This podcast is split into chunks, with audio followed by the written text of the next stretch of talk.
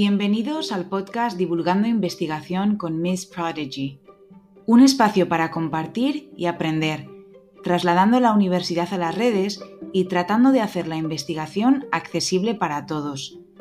Soy Alexandra Santamaría. ¿Nos acompañas? Hoy tenemos el placer de divulgar investigación de la mano de María Luisa Pérez Cañado. Marisa es catedrática de universidad y delegada del rector para Universidades Europeas y Política Lingüística de la Universidad de Jaén.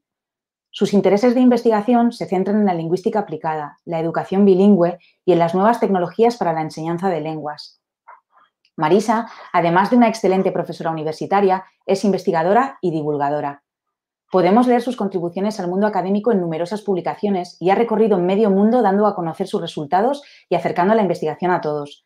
Muchísimas gracias, Marisa, por esta oportunidad. Nos hace muchísima ilusión que estés hoy aquí con nosotras y que nos permitas conocerte un poquito más. Bueno, muchas gracias por esa presentación tan generosa y a vosotros por la invitación a estar aquí hoy. Es un verdadero placer poder compartir este ratito de charla con vosotros. Muchas gracias. Bueno, Marisa es investigadora, como ya he dicho, divulgadora y docente. ¿Con qué faceta de las tres te quedas? Qué pregunta tan bonita y a la vez de tan difícil respuesta. En la universidad efectivamente tenemos la suerte de poder desarrollar distintas facetas simultáneamente, investigación, docencia, gestión, divulgación, y creo que son complementarias y se refuerzan mutuamente. Em, yo, por ejemplo, creo firmemente en la investigación al servicio de la pedagogía, para continuar mejorando nuestra docencia con los hallazgos de las últimas investigaciones y disfruto muchísimo con todos esos pilares fundamentales de la vida universitaria porque están íntimamente relacionados. Pero bueno, si me tuviera que quedar con una faceta, em, posiblemente sería la docencia. Creo que la mayor fuente de motivación y satisfacción en mi caso proviene sin duda de mi alumnado. Y además lo mío ha sido siempre vocacional, porque de hecho eh, mi juego favorito de niña era sentar a mis muñecas y darles clase. Y vengo además de una familia de grandes docentes, así que creo que lo llevo en la sangre. Pero siempre, como digo, la docencia informada por la investigación y puesta al servicio de la gestión. Estas facetas realmente conforman un continuo que desde mi punto de vista no se puede separar. AICLE, bilingüismo y educación un triángulo de muchísima actualidad. ¿Qué es la educación bilingüe y qué ventajas tiene, Marisa? Em, efectivamente, Alejandra, se trata de un tema muy candente. Em, la educación bilingüe en nuestro contexto concreto es una verdadera tabla de salvación, eh, porque los sucesivos eurobarómetros y estudios europeos sobre competencia lingüística siguen evidenciando la situación deficitaria que tenemos en España en aprendizaje de lengua seguimos a la cola de Europa. Es decir, la enseñanza del inglés como lengua extranjera, con un énfasis explícito en la gramática y el vocabulario, no ha dado los resultados deseados. Y la solución pasa por incrementar el tiempo de exposición a la lengua extranjera de forma significativa, comunicativa, auténtica, que es justamente lo que se hace a través de los programas bilingües en nuestro país. Es decir, impartir asignaturas de contenido en el idioma extranjero con el fin de maximizar la exposición al mismo, a la vez que no se pierde la atención a los aspectos formales de la lengua inglesa. Eso sería, grosso modo, la educación bilingüe en nuestro contexto. Y mm, este tipo de educación efectivamente tiene numerosas ventajas constatadas de forma inequívoca a través de investigaciones empíricamente sólidas. El AICLE se ha demostrado que mejora significativamente la competencia lingüística, no tiene repercusiones negativas para la lengua materna y el aprendizaje de asignaturas de contenido se realiza igual de bien o mejor que en grupos monolingües, sobre todo a largo plazo. Y además tiene el potencial de funcionar de forma igualmente exitosa en contextos socioeconómicos de diversa índole y anima al alumnado a incrementar su exposición al inglés más allá del aula, algo especialmente importante en países como el nuestro, donde se dobla absolutamente todo. Y por último, em, se ha demostrado que incrementa la motivación del alumnado y que tiene numerosas ventajas cognitivas para ellos. ¿no? Los estudiantes bilingües son más creativos, flexibles, capaces de resolver problemas o tomar decisiones. Todas ellas habilidades blandas, ¿no? las llamadas soft skills, que son esenciales para la empleabilidad en el siglo XXI. A ver, es cierto que estos programas suponen un esfuerzo cognitivo añadido, que requieren mayor inversión en formación del profesorado, que se necesita tiempo para que se consoliden. Pero al igual que las vacunas contra el COVID, los beneficios sin duda superan a los inconvenientes. No es lo que se dice en inglés a win-win situation. Qué verdad, Marisa. Eh, me ha encantado cómo lo has, eh, lo has, explicado. Yo creo que para alguien que no, nunca haya escuchado el término AICLE o CLEL, eh, le queda muy claro de lo que estamos hablando, ¿no? Em, ¿Podríamos decir que es un, un método, un modelo que está de moda? Sí, bueno, yo creo, de hecho, creo que la ICLE, más que estar de moda, que también ha venido para quedarse, porque es un revulsivo para solventar esa situación deficitaria a la que aludía previamente. Entonces, es, eh, digamos, el enfoque de enseñanza bilingüe que se sigue en Europa. En Canadá es la inversión, en Estados Unidos el Content-Based Instruction y en, Europa y ahora también de manera creciente en Latinoamérica y en Asia es el AICLE. Y mm, creo que es importante destacar, Alejandra, que lo que perseguimos con este enfoque no es que nuestro alumnado sea perfectamente bilingüe, ¿no? Que, es decir, que hable inglés y español exactamente igual, un objetivo que no sería realista ni siquiera en contextos de inmersión. Por el contrario, mediante estos programas simplemente se pretende incrementar el nivel lingüístico del alumnado para que sea funcional y, y los alumnos puedan desenvolverse adecuadamente en el trabajo, en los estudios o en la vida cotidiana.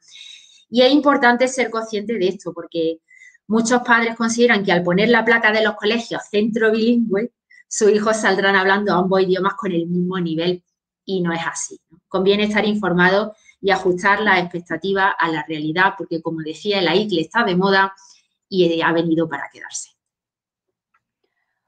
Una de tus principales áreas de investigación en estos momentos, eh, como hemos podido leer, es la atención a la diversidad en programas bilingües. ¿Crees que queda mucho por hacer en este campo? Em, mucho no, muchísimo. Pero bueno, no obstante, he de decir que debemos enorgullecernos, porque España tiene uno de los modelos de educación bilingüe más inclusivos de Europa. Em, no tenemos requisitos de acceso para el alumnado que quiere participar en ellos. Nuestros centros en muchas comunidades autónomas son plenamente bilingües y somos un ejemplo de buenas prácticas en muchos aspectos de atención a la diversidad. Es decir, tenemos un papel destacado en este terreno. Pero, por supuesto, esto supone un reto añadido y necesitamos todavía actuar sobre distintos frentes. Yo quizá destacaría cinco, cinco frentes principales. Primero, necesitamos un marco teórico sobre inclusión y diversidad para aclarar y comprender plenamente estos conceptos. Además, hay una notable escasez de materiales multinivel y el profesorado tiene que realizar un importante esfuerzo para encontrarlo, adaptarlo o crearlo de cero. En tercer lugar, no existen directrices pedagógicas y de evaluación claras para atender a la diversidad en los programas bilingües y las necesitamos. Y además, la formación del profesorado en este terreno todavía se ha de incrementar muy notablemente. Por último, los sistemas de apoyo al profesorado siguen siendo deficientes.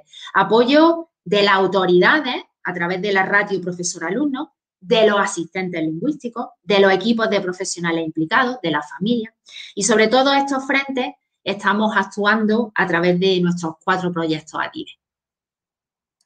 De los que hablaremos un poquito más adelante.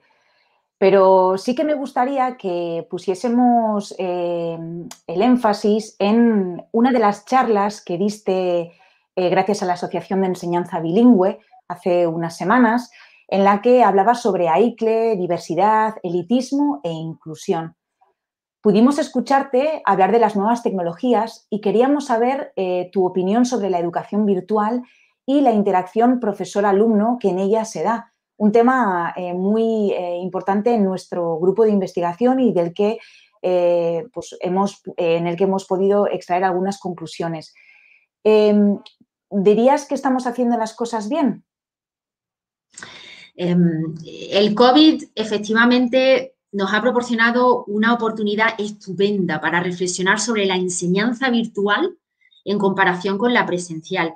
Y mm, en, esa conferencia que menciona, yo hice un poco de abogada del diablo, porque estamos acostumbrados a oír hablar casi exclusivamente de las desventajas de la enseñanza online.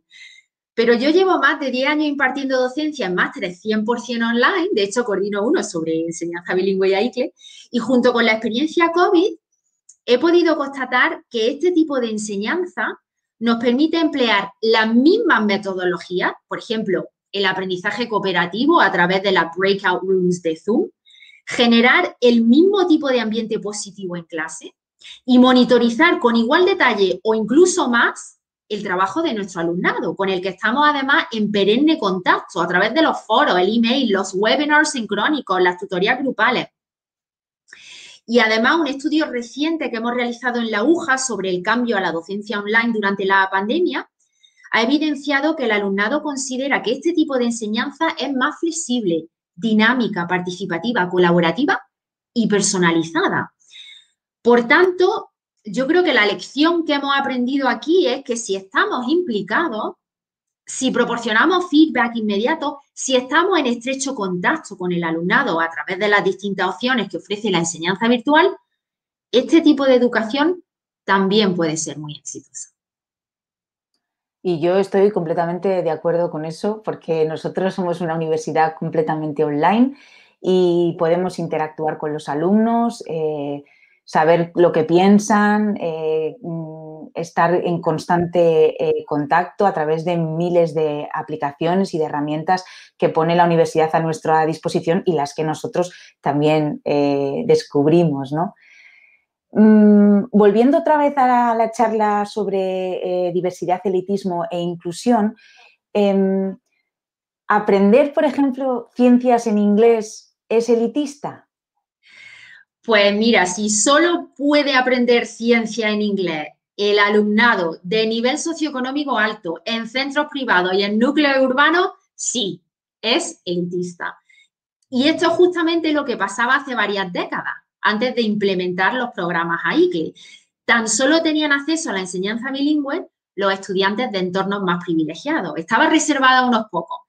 O solo accedían a las secciones bilingües los mejores alumnos, es decir, los más inteligentes, los más motivados, los que tenían mayor competencia lingüística. Pero afortunadamente, numerosos estudios recientes demuestran que este ya no es el caso y hay un cambio claro de tendencia. Ahora hemos pasado de secciones bilingües a centros plenamente bilingües en algunas comunidades autónomas, como por ejemplo Andalucía. El alumnado AICLE y no AICLE es cada vez más homogéneo, es decir, el AICLE no está segregando. Se ha demostrado que funciona de maravilla incluso en los contextos más desfavorecidos, por ejemplo, entornos rurales, eh, centros públicos, niveles socioeconómicos bajos e incluso etnias minoritarias. Y lo que es más, eh, se está constatando que la ICLE está actuando como una especie de mm, leveler, ¿no? que se dice en inglés, de nivelador, es decir, está reduciendo diferencias a nivel socioeconómico, en contexto rural urbano, en centros públicos, privados, concertados, diferencias que sí persisten en contextos monolingües. Es una tendencia fantástica que indica que la enseñanza bilingüe ahora ofrece a todo el mundo lo que antes solo estaba reservado para la élite. Marisa, entre todas las cosas en las que trabajas, que no son pocas, te podemos encontrar en numerosos proyectos como el proyecto Neolaya, Intapes, Monclil, Adive, entre otras muchas tareas. ¿Qué te aporta el trabajo en estos proyectos? O si nos podrías explicar un poquito eh, en torno a qué giran estos proyectos. Em, bueno, ha hecho Alejandro un rastreo absolutamente magnífico de todos nuestros proyectos. Muchas gracias. Em, que no son pocos. Efectivamente. Em, como te decía en la primera pregunta, a mí investigar me encanta. ¿no? Yo tengo la suerte de haber dirigido proyectos de I+.D. a todos los niveles, europeo, nacional, regional, eh, ininterrumpidamente durante más de 15 años y todos ellos giran en torno a la enseñanza bilingüe su funcionamiento y las medidas que se deben establecer para garantizar su óptimo desarrollo. Y a mí personalmente estos proyectos me aportan mucho, ¿no? Em, nos permiten estar a la vanguardia en nuestro campo, eh, investigar las tendencias y problemáticas más candentes para intentar arrojar luz sobre ellas e intentar poner esos resultados al servicio de la mejora y el avance metodológico. Siempre me recuerda esto un poco a un, a un jugador de hockey sobre hielo muy famoso de la liga canadiense, me acuerdo que lo vi entrevistado en la tele hace un par de años y eh, fue el, máximo goleador esa temporada y le preguntaban, ¿cuál es tu secreto? ¿Cómo metes tantos goles? ¿no? Y él respondió, bueno, yo meto tantos goles because I don't keep my eye on the puck. I keep my eye on where the puck is going to be. Y esto es justo lo que nos permiten estos proyectos.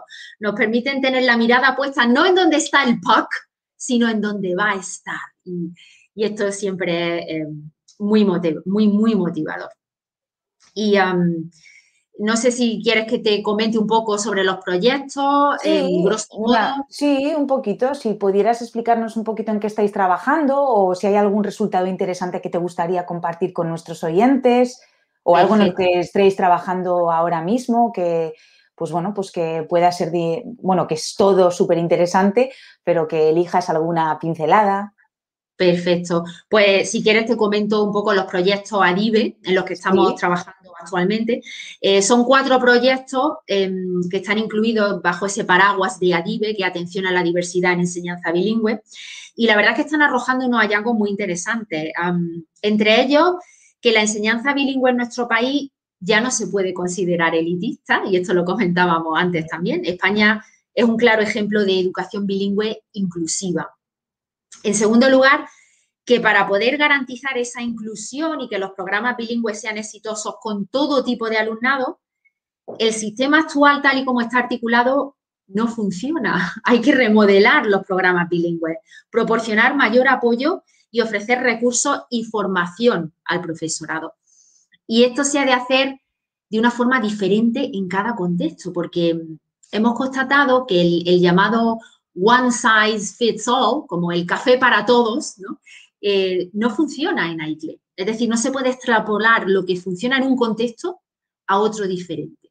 Y en este sentido se ha de aprender de las buenas prácticas de los demás para continuar mejorando en nuestro contexto propio. Y por último, por destacar otro hallazgo importante, eh, es muy reconfortante ver que sigue habiendo una gran fe en el sistema bilingüe. Los padres y madres confían en el profesorado, en las metodologías y en los sistemas de apoyo para hacer frente al reto de la diversidad. El bilingüismo sigue teniendo prestigio y sus ventajas superan con creces a los posibles obstáculos que se pueden encontrar por el camino y seguiremos inevitablemente encontrando nuevos retos en este camino que aún nos queda por recorrer, pero afortunadamente nuestros estudios evidencian que ya tenemos la confianza, la motivación, la experiencia, los instrumentos para poder afrontarlos con garantía. Es decir, es como tenemos la vacuna ya, ¿no? Ahora necesitamos solo los booster shots, esas inyecciones de refuerzo o de recuerdo contra las nuevas cepas que vayan surgiendo y que nos indican que la ICLE sigue afortunadamente muy vivo. Entre otros de los múltiples eh, proyectos eh, que llevas a cabo, Marisa, está eh, el uso de Twitter, de las redes sociales. Eh, bueno, hemos visto cómo los utilizas en clase, porque a través de tu perfil, pues podemos ver que interactúas también con los, con los alumnos, ¿no? Publicas expresiones interesantes en inglés para tus alumnos de la asignatura Real English y me gustaría saber cómo surgió la idea o, y si te consideras una docente al tanto de las nuevas tecnologías. Me encanta que me haga esta pregunta, Alejandra, porque el Real English ha sido como una especie de cruzada personal de gran importancia para mí desde hace más de 15 años. Y la idea surge pues de mi background previo, porque yo me he educado en colegios americanos desde los cuatro años y he experimentado, por tanto, la educación bilingüe en primera persona. Y cuando volví a España, después de la carrera, me sorprendió mucho ver que nuestro profesorado utilizaba un inglés muy desactualizado en clase, ¿no? Con expresiones obsoletas, como de libro de texto, que en contextos de interacción real no se emplearían jamás. Y entonces acuñé ese término de Real English o inglés real para referirme al inglés actualizado con el que cualquier profesor de idioma debería estar familiarizado y al día siempre. Y entonces he impartido decenas de cursos y talleres a todos los niveles educativos, coordinados proyectos de innovación, publicado un libro con actividades y utilizo Twitter para compartir una expresión de inglés real al día clasificada normalmente de forma temática cada semana, y todo ello con el fin de aportar mi granito de arena a que nuestro profesorado esté lo más actualizado posible con el idioma, que como sabes cambia a una velocidad vertiginosa. Y mm, bueno, con respecto a las nuevas tecnologías, no me considero ni mucho menos experta, pero sí me gusta conocer y estar al día de las nuevas opciones tecnológicas a mi disposición para actualizar y, mejorar mi docencia. Considero que no se han de incorporar todas las opciones tecnológicas que tenemos a nuestro alcance de forma fortuita, sino que únicamente hay que utilizar las que realmente contribuyan a maximizar y mejorar el proceso de aprendizaje. Y esto es lo que yo siempre intento hacer con Twitter, entre otros recursos. La verdad es que yo empecé a seguirte en Twitter porque un día llegué a una de esas expresiones de Real English y me parecieron tan, eh, me parecieron súper útiles e incluso las retuiteaba para el perfil que yo creaba para los alumnos, para mi asignatura de inglés y a ellos también les resultaba muy útil. Así que muchísimas felicidades porque eh, es un proyecto muy, muy chulo. Ay, muchas gracias, Alejandra. Me encanta que me dé ese feedback y estoy ya pensando en cómo publicar alguna cosa nueva utilizando precisamente recursos tecnológicos. Quizás crear una app o algún recurso interactivo que nos permita explotar el Real English al máximo. O sea que muchas pues, gracias. Qué interesante, muy, interesante. Mm, uno de los cursos que impartes eh, lleva por título Curso de Introducción a la Investigación en AICLE, algo Claro, nuestro grupo de investigación em, trata también sobre cuestiones relacionadas con la enseñanza de, contenido a través del inglés em, y, este podcast eh, se centra en la divulgación de la investigación, ¿no? Y muchas veces pues, nos escuchan eh, docentes eh, que, bueno, o futuros docentes que, que luego quieren adentrarse en el mundo de la investigación y no saben cómo hacerlo. ¿Qué consejo le darías a alguien que quiere empezar a investigar en este campo? ¿Qué pasos o qué primeros pasos debería dar? Pues muy interesante. Yo la verdad es que em, le estoy muy agradecida a la Junta de Andalucía y en concreto al CEP de Jaén y al responsable provincial de plurilingüismo de esa provincia por haber contado conmigo para poder elaborar los materiales del curso, porque me parece una iniciativa muy necesaria, como bien señala, y muy interesante, ¿no? Tejer redes de colaboración en este sentido entre primaria, secundaria y universidad es esencial y es lo que se pretende con este tipo de iniciativa. Y además, uno de los tipos de investigación más valiosos que existe es el que parte del aula, el que lleva a cabo el propio profesorado, el llamado Action Research.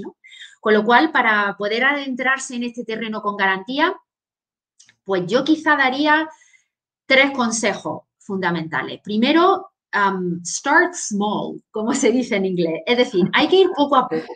No querer abarcar un campo tan amplio en todas sus facetas desde el principio. Se puede empezar planteando una micro investigación sobre un tema concreto que nos preocupe en nuestra aula y luego ir incrementando el nivel de ambición paso a paso. Segundo, formación. Es muy conveniente hacer algún curso de iniciación a la investigación para que expertos en el tema nos lleven de la mano y nos familiaricen con los aspectos básicos de la investigación empíricamente sólida, hasta que ya la, podemos, podamos emprender nosotros de forma autónoma. Afortunadamente, se están ofertando cursos prácticos de este tipo coordinadamente con personal de universidad, algo también muy valioso para conectar esos distintos niveles educativos. Y en tercer lugar, yo diría, leer mucho, estar al día de las investigaciones de otros nos ayudará a familiarizarnos con tipos de diseño de investigación, a estar al día de las últimas tendencias en el campo y a identificar futuras áreas de interés para llevar a cabo nuestra propia investigación. Y, estos tres pasos son precisamente los que seguimos en la asignatura de Research in CLIL que tenemos en nuestro máster en bilingüismo, precisamente para intentar que las futuras generaciones de docentes bilingües estén plenamente familiarizados con la investigación en este terreno y capacitados para llevarla a cabo. Si hablamos un poquito más de investigación en educación bilingüe, eh, tenemos que citar a numerosos eh, docentes de gran calidad que se dedican eh, hoy en día a la investigación y que además son docentes de futuros profesores, ¿no? Por nombrar algunos, Víctor Pavón, Beatriz Cortina, Ana Otto, Xavier San Isidro, entre otros muchos que seguramente me dejaré en el tintero.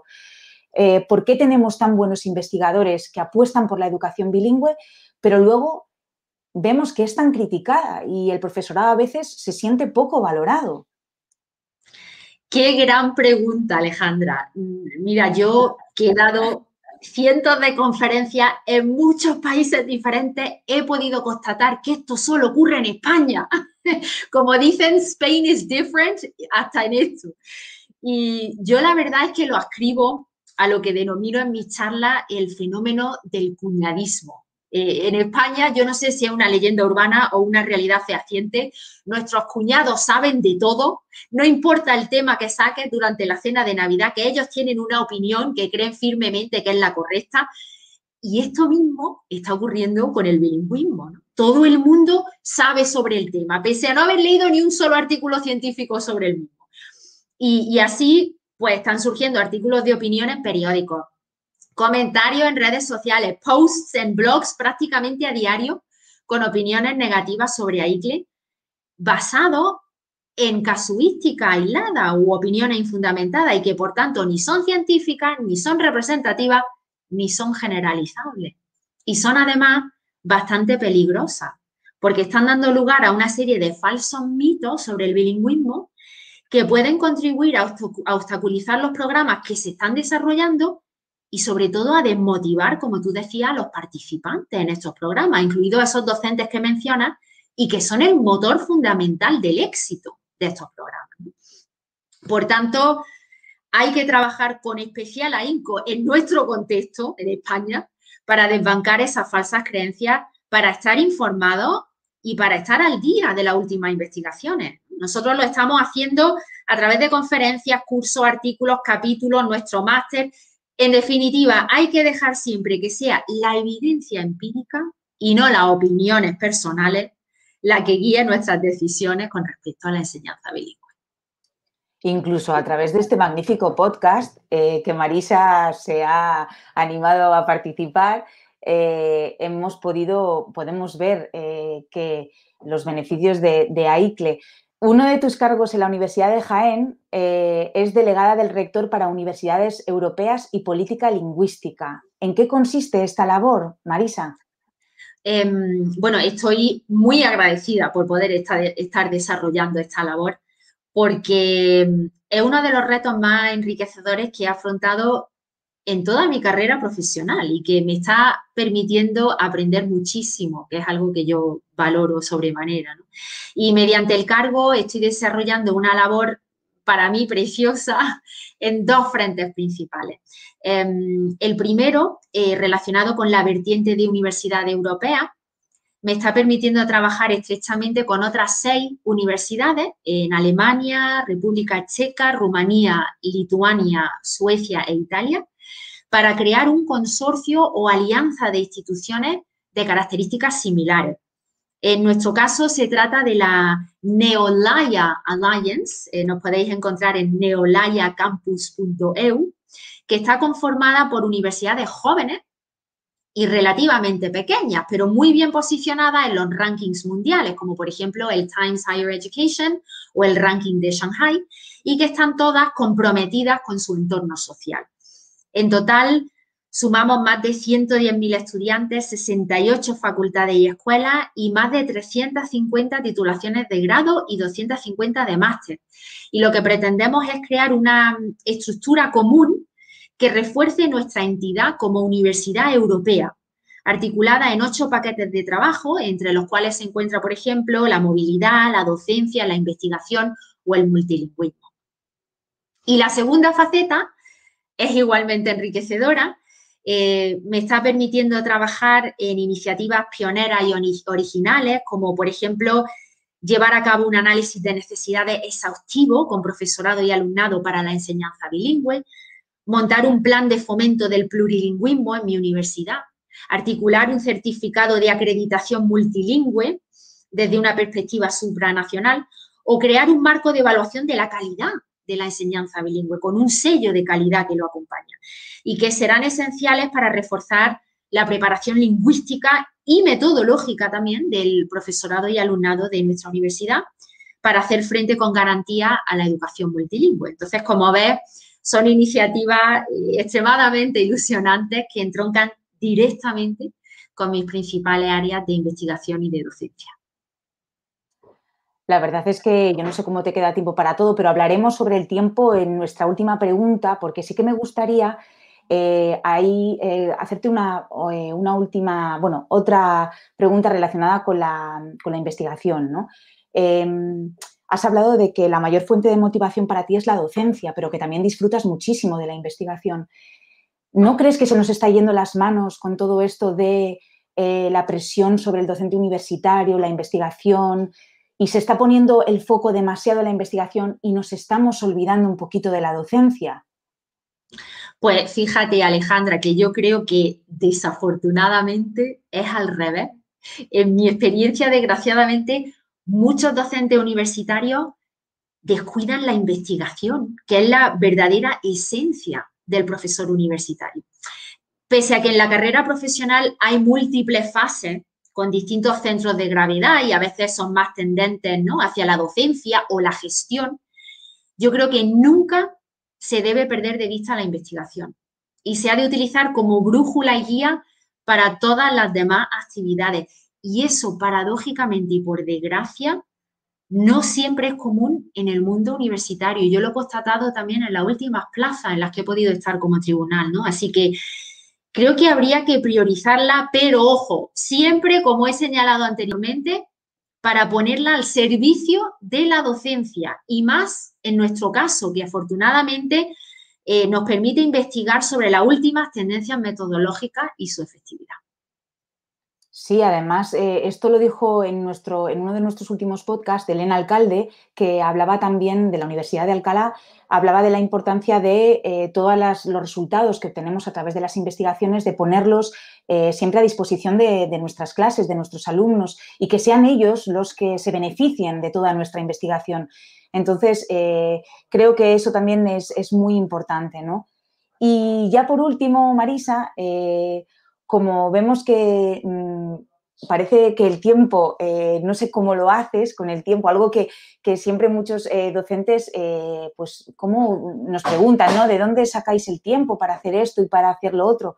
¿Cómo te da tiempo a hacer todo lo que haces, Marisa? Bueno, pues te confieso que muchas veces me faltan horas en el día para todo lo que quiero hacer y para conciliar todas las facetas de la vida. Así que realmente no soy yo la más idónea para dar consejos, porque, mira, a veces esta es la cantidad de trabajo que tengo la sensación de estar como en una balsa en medio del océano, achicando trabajo como el que achica agua para no hundirse. yo creo que estamos todos igual.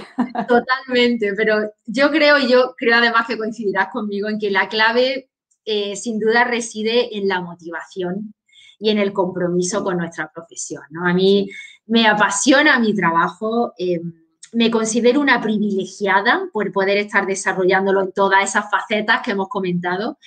Y como decía Mark Twain, find a job you enjoy doing and you'll never have to work a day in your life, ¿no? Y ese es mi caso y, soy una afortunada. Y, y también lo soy por poder trabajar con un equipo que hace que ese multitasking se afronte con enorme energía y motivación. Porque tanto en los proyectos de I+.D. que coordino como en el equipo y grupo de investigación que lidero, tengo la suerte de trabajar con compañeros a los que aprecio y admiro enormemente y que hacen que trabajar sea prácticamente sinónimo de disfrute.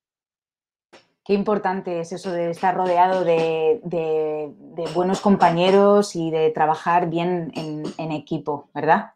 Totalmente, es lo que marca la diferencia.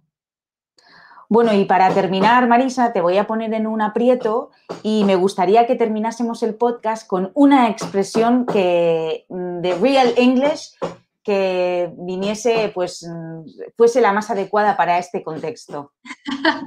Qué bonito. Pues sin duda te diría, Alejandra, que eh, poder compartir esta experiencia contigo has made my day. Oh, me ha encantado. Casi me decir my week, ¿no? And my month. O sea que muchísimas gracias.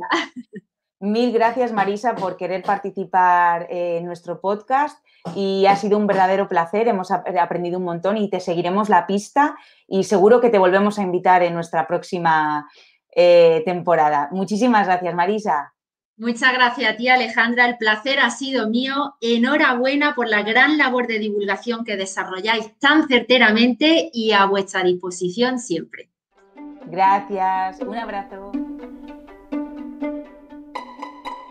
Esperamos que os haya gustado este episodio y os esperamos en el próximo de Divulgando Investigación con Miss Prodigy.